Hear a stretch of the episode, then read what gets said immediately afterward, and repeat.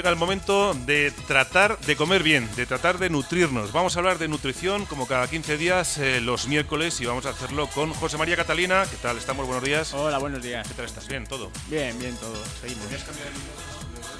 Estás en el micrófono.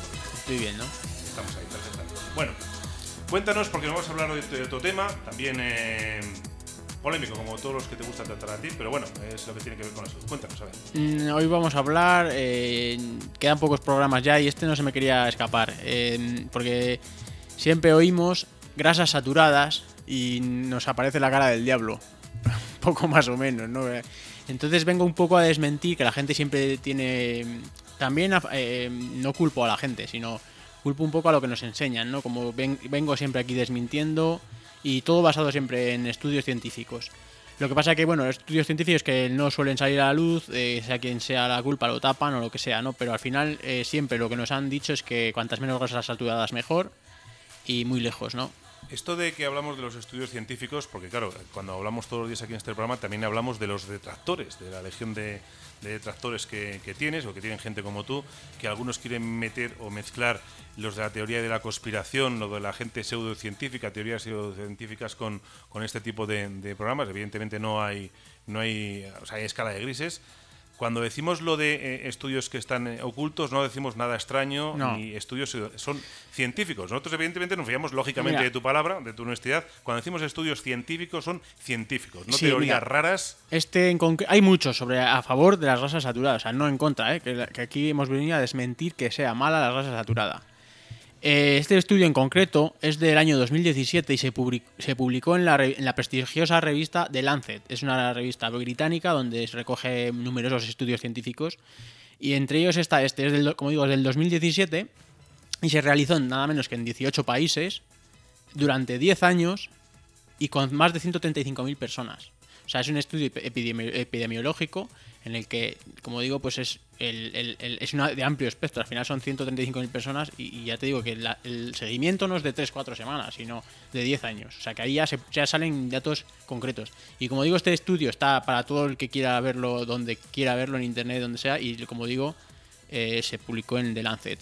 Eh, para ponernos un poco en contexto, antes de, de desarrollar un poco lo- lo- las conclusiones de este estudio, eh, como he, he dicho que las grasas saturadas, no, no- para mí y para muchos que defienden mi, mi postura desde, desde siempre, desde la ciencia, el problema no son las grasas saturadas, el problema, como siempre, son las costumbres que tenemos modernas, la- el alto, eh, eh, alta ingesta de carbohidratos de la dieta, que los carbohidratos de por sí ya son infla- inflamatorios.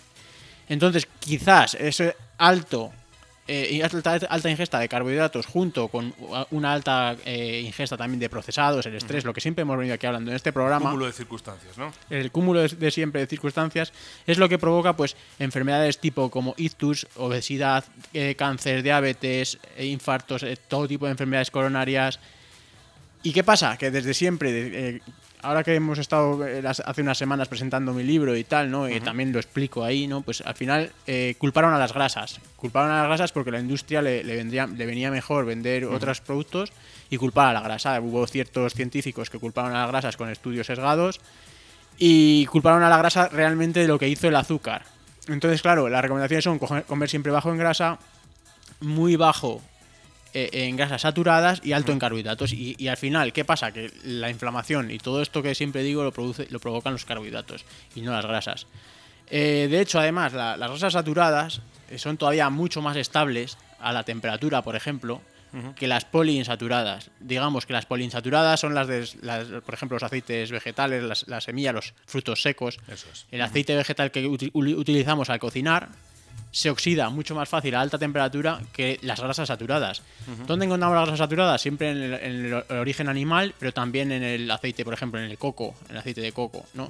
Hay productos que tienen también, pero sobre todo, como digo, son las grasas animales, están denostadas como siempre, ¿no? Y, y eso, quería venir a desmentir.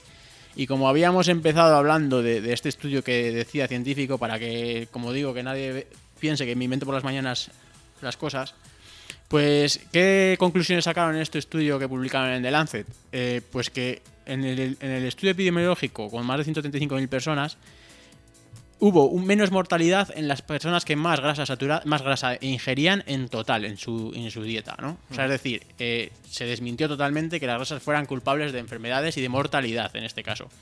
Otra circunstancia que, otra consecuencia, o sea, perdón, otra conclusión ¿no? que sacaron en este estudio es que la, la, ingesta de grasa total se asoció con menos enfermedad cardiovascular. O sea, cuanto más grasa total ingerían, tenían menos, eh, además de, más, de menos mortalidad, menos enfermedad cardiovascular.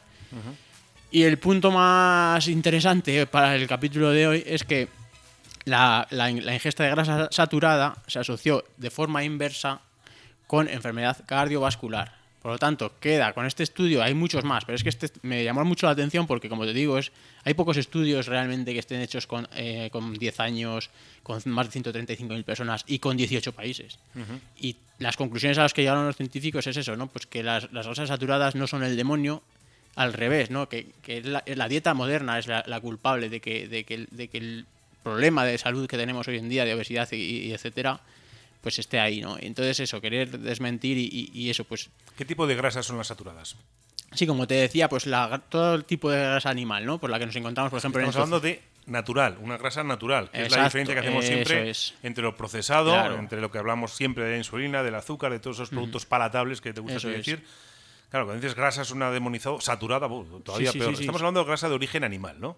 Eso es, sobre todo grasas, eh, grasas saturadas son las que están en el origen animal y las monoinsaturadas son las que vienen de los vegetales, ¿no?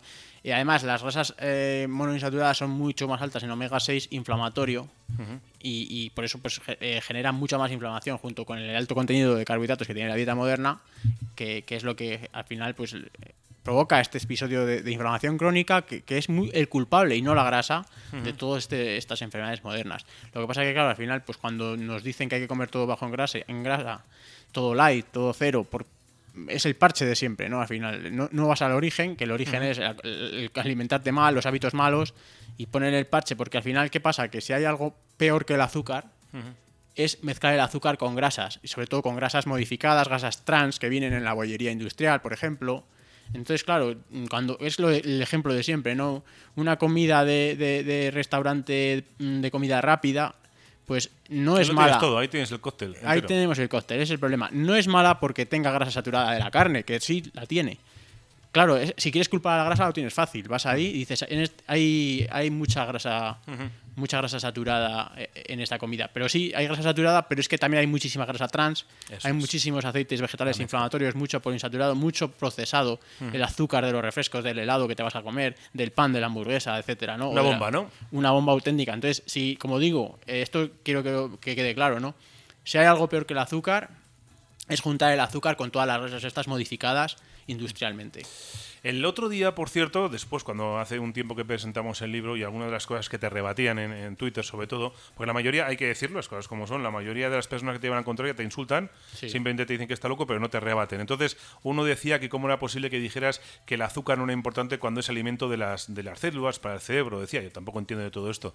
Entonces, a mí me gustaría, y te, man- te lanzo el reto, además no hemos hablado antes, si conoces a alguien, evidentemente con formación, que lleve las teorías completamente contrarias a las tuyas, pero que las lleve con toda la honestidad, simplemente que él honestamente crea pues que las grasas son malas, que el azúcar, a ver, no es que sea buena, porque hasta la OMS dice que es mala, incluso otro día salió lo que hablábamos de, de los derivados o las alternativas a los azúcares, me gustaría hacer un debate, o sea, para que, que contrastéis las cosas, pero un debate en plan de contrastar, eh, porque aquí nadie tiene la razón absoluta, por supuesto, contrastar las teorías para ver que cada uno extraiga sus conclusiones, para que no digan después es que solamente le hace caso a este hombre y no traía ninguno más, e incluso nos acusaran de cómo es posible que en Onda Cero demos pábulo a este tipo de pseudociencia. Bueno, Sí. aquí en Onda Cero, Soria, por lo menos damos la voz absolutamente a todo el mundo, a todo el mundo, el que quiera entrar a rebatir mientras, eh, mientras no se falte al respeto, evidentemente, no se insulte, y se aporten datos, no simplemente no porque no, pues estaremos encantados porque esto se trata de divulgar y de contrastar las cosas, porque insistimos, eh, José María Catalina puede tener unas cosas muy claras, podemos estar de acuerdo, pero no vamos a estar de acuerdo al 100% con él, porque entonces no tendríamos criterio. ¿Alguna cosa más después de este Pues- inciso? Aceptas el reto, ¿no? Acepto total. si y conoces además- alguno... No, y lo lanzamos por- y Eso que es. se ofrezca a alguien, ¿sabes? Porque yo al final eh, tampoco puedo decir, porque si traigo a alguien me van a decir, no, es que te lo has traído y te lo has Claro, también es cierto, sí, sí, sí. ¿Sabes? Bueno, pero puedes traer a alguien y ese alguien decirte, yo no estoy de acuerdo nada con esto, me veo bien con él, Sí. no estoy de acuerdo con él, Que pero evidentemente que no estoy de acuerdo con un mínimo de, de base Sí. científica y de conocimientos. Exacto. Yo, yo, desde luego, como ya vistes, además, eh, Víctor, que me ayudó en la presentación del libro, vistes que no todas las preguntas que allí se formularon eran como, como digamos, para darme la palmada en la espalda, ¿no? Había gente que, que dudaba, ¿no? De lo que yo allí estaba hablando. Sí, sí. Y obviamente Y yo... algún médico que estaba, que lo Había médicos, de hecho, ¿no? y que, claro, a ellos les choca, como a mí me, también me chocaba, ¿no? Claro. Eh, les chocaba lo que estaba yo diciendo, entonces me hacían preguntas y yo, eh, Víctor está aquí presente, y yo lo rebatía con lo que yo he estudiado, he comprobado, he experimentado y está en la ciencia, en aquella ciencia que hay gente que no quiere o ver o que cree que no, no, es, no es del todo correcta. Pero bueno, aquí Se trata de para- ir un poquito más allá y al ir un poco más allá también a lo mejor se pueden cuestionar cosas de José María Catalina y él mismo se puede dar cuenta de ciertas cosas que a lo mejor lleva buen camino o no lleva buen camino. en fin, es. simplemente profundizar. ¿Alguna cosa más? Nada, ya En para- 15 días hablamos de más cosas. hablamos, ya queda poco de programa. Queda ahora poco, así que vete escogiendo buenos temas, que alguno. siempre hay algún tema bueno. Hasta otra. Muchas gracias.